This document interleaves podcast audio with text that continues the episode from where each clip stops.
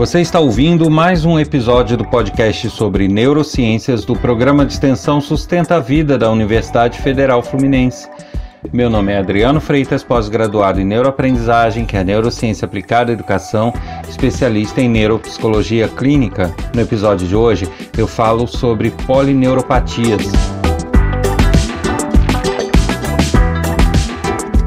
Como eu sempre repito, convido todos a visitarem o meu site www.adrianofreitas.com pois nele há links para trechos de aula, palestras e outras informações sobre as neurociências e sobre projetos que eu desenvolvo.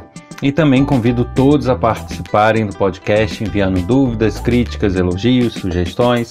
Isso pode ser feito através do e-mail podcast@sustenta-vida.com ou então pelo WhatsApp código 22 99 222 1003.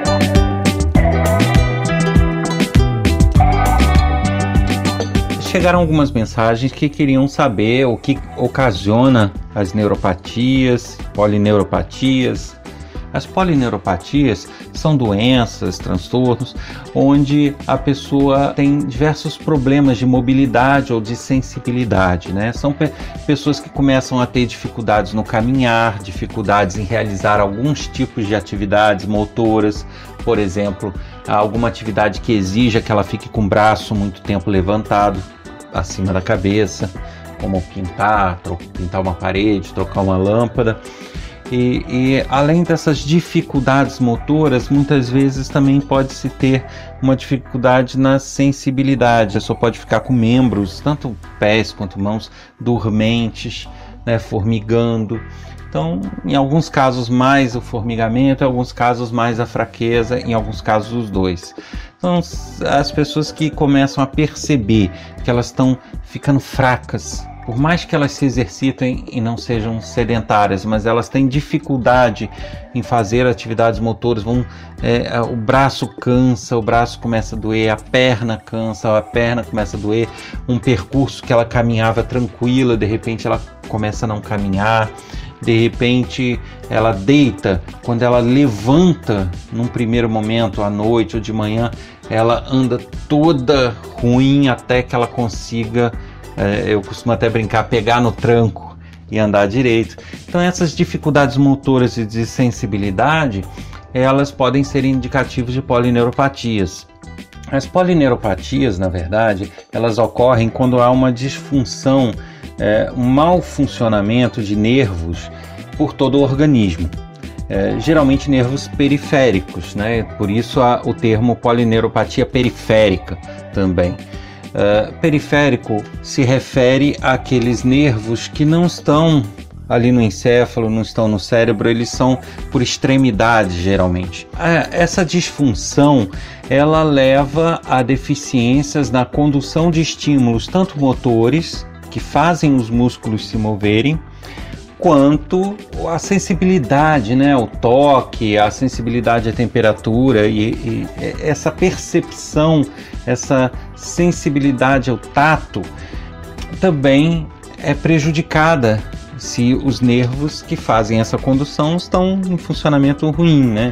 As polineuropatias elas podem ser causadas por infecções, por uh, alguns tipos de câncer, uh, deficiências nutricionais, diabetes, doenças autoimunes. Cabe aqui lembrar que são aquelas onde o corpo ataca ele próprio. Uh, o sistema de defesa do corpo ataca o próprio corpo, estruturas do corpo. E também algumas outras doenças. Isso geralmente começa, dependendo do caso, nos pés, nas mãos, nas extremidades. Isso pode ir avançando, né? Isso no caso dos pés subindo pelas pernas. Existem vários exames que são necessários de acordo com a patologia, com que pode ter causado essa é, polineuropatia. E geralmente são feitos estudos de condução, estudos que verificam como está sendo conduzido o estímulo nervoso do membro para o cérebro e assim por diante.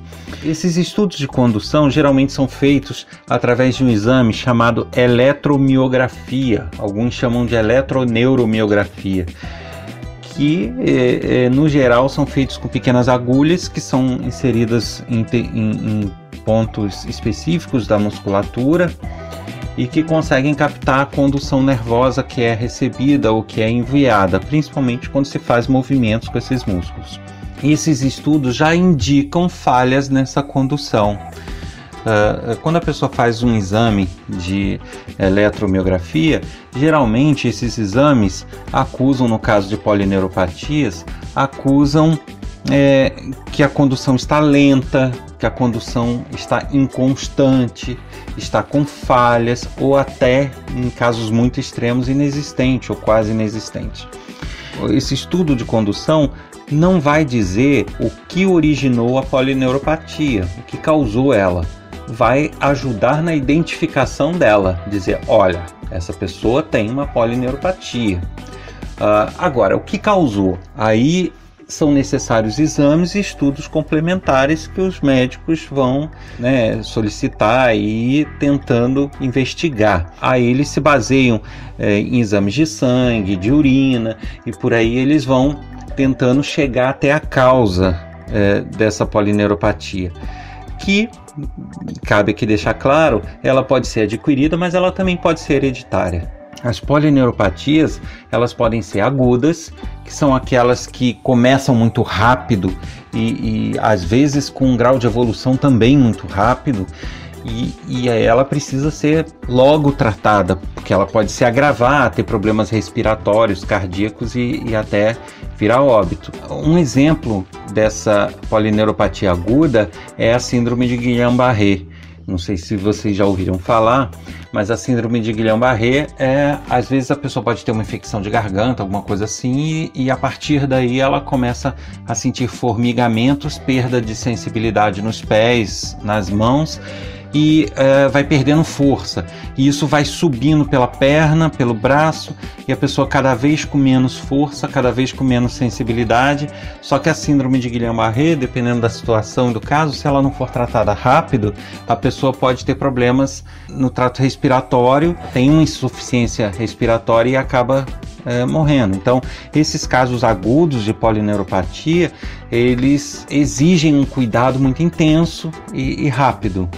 Então, se alguém perceber que está tendo perda de sensibilidade, de força, e isso vai subindo, vai é, evoluindo de uma forma muito rápida, não deixe de correr para o médico, pois isso é fundamental que se investigue isso e que se trate o mais rápido possível.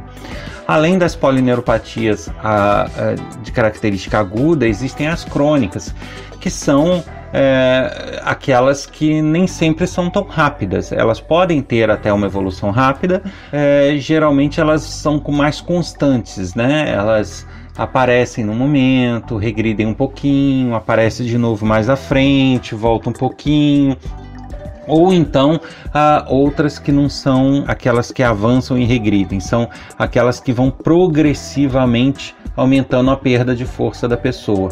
Essas são as polineuropatias crônicas, elas vão avançando com o passar do tempo.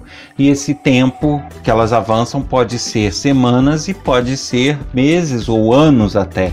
Tem pessoas que passam uma vida com uma perda de força tão gradual, tão sutil, que a pessoa não percebe polineuropatia crônica, ela tem um leque muito grande de coisas que podem causar.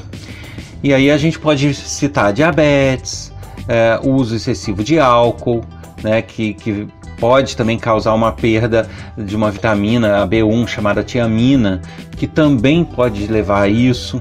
Infecções tipo hepatite, HIV, doença de Lyme, neuropatias hereditárias, eu já falei, né? Existem, existe uma doença chamada doença de Charcot-Marie-Tooth, que é uma doença que é hereditária e causa uma polineuropatia, não é uma coisa adquirida.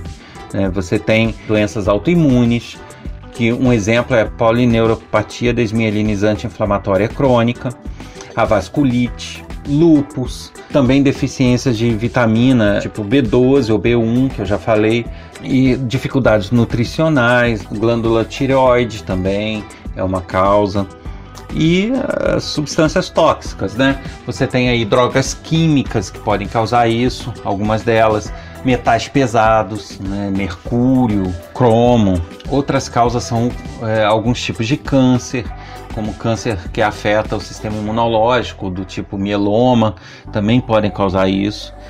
E é, aí já é um caso mais raro, mas também a, a deficiência de vitamina B6 que é a piridoxina, também pode causar isso. Geralmente, a pessoa com o tempo ela vai ficando com a marcha afetada, né? O andar, o caminhar. Uh, algumas pessoas mais, outras menos, quase imperceptível, mas justamente por causa dessa perda de força. Geralmente a pessoa uh, não perde um pouco também a noção espacial, a noção de posicionamento e isso faz com que ela é, caminhe de uma forma mais tortuosa, mais insegura em algumas situações. Talvez andando no dia a dia, a pessoa inicialmente nem apresente muita variação nesse, nesse caminhar, mas com o passar do tempo e com a evolução, ela tende a talvez andando normalmente, não. Mas se ela tiver que se equilibrar no, no meio-fio, se ela tiver que passar num lugar mais estreito, numa pequena ponte, você já percebe que ela tem dificuldades aí, até nessa orientação também.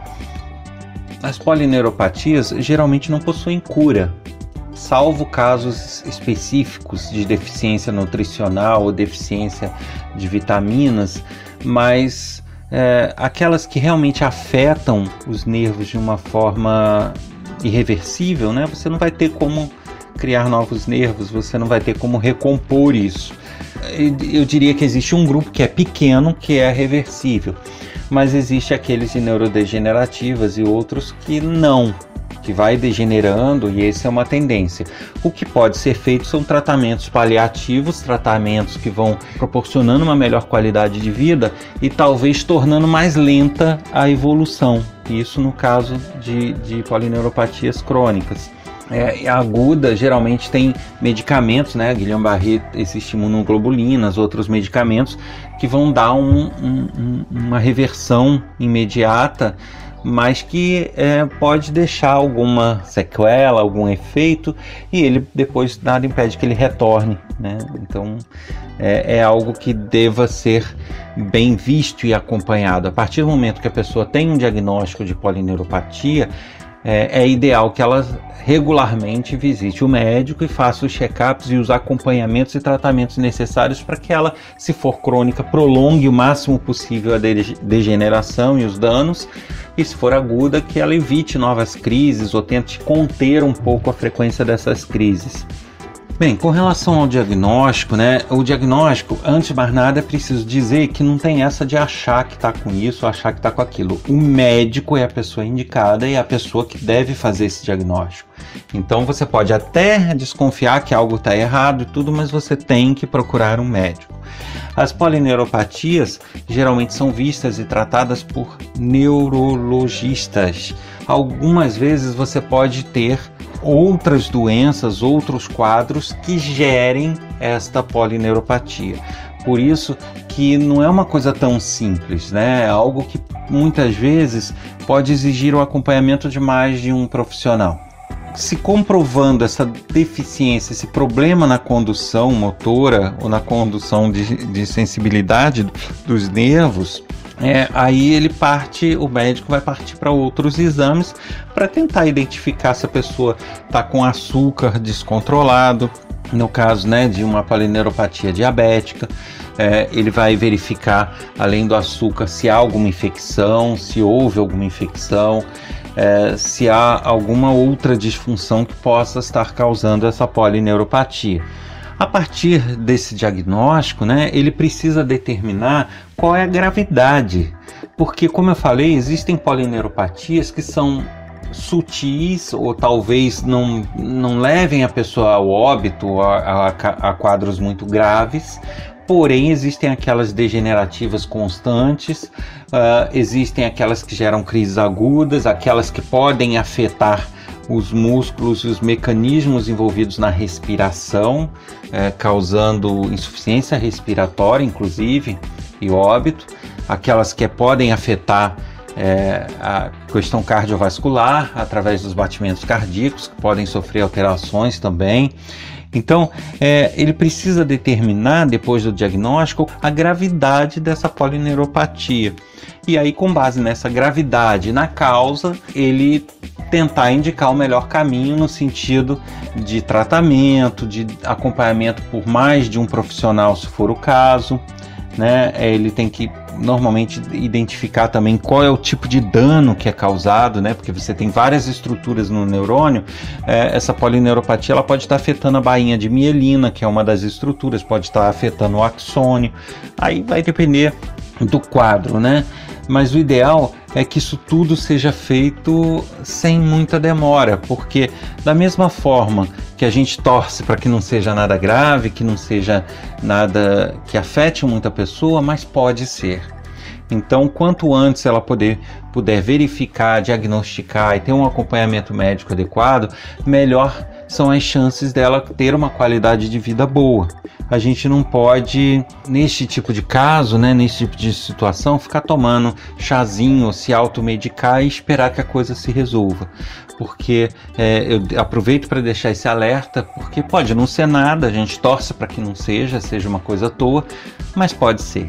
Então, uh, ao invés de perder tempo tentando coisas, vamos pelos caminhos corretos, né? Procure um neurologista, procure um reumatologista e tente verificar, né? Porque se não for com um reumatologista, ele vai indicar um neuro, se, for um, se não for com neuro, ele vai indicar um outro profissional, mas é importante ter o acompanhamento e ter a orientação de um profissional qualificado para que ele possa realmente te orientar e, e, e possa é, dizer o que de fato está ocorrendo e qual a melhor forma de cuidar. Você ouviu mais um episódio do podcast sobre neurociências do programa de extensão Sustenta a Vida da Universidade Federal Fluminense. Meu nome é Adriano Freitas, pós-graduado em neuroaprendizagem, especialista em neuropsicologia clínica. Neste episódio, eu falei sobre polineuropatias. Se você, assim como os ouvintes que sugeriram esse tema, também gostaria de sugerir algum assunto, basta escrever para gente. O e-mail é podcast@sustenta-vida.com ou pelo WhatsApp 22 99 222 1003. Eu encontro vocês na próxima semana. Até lá!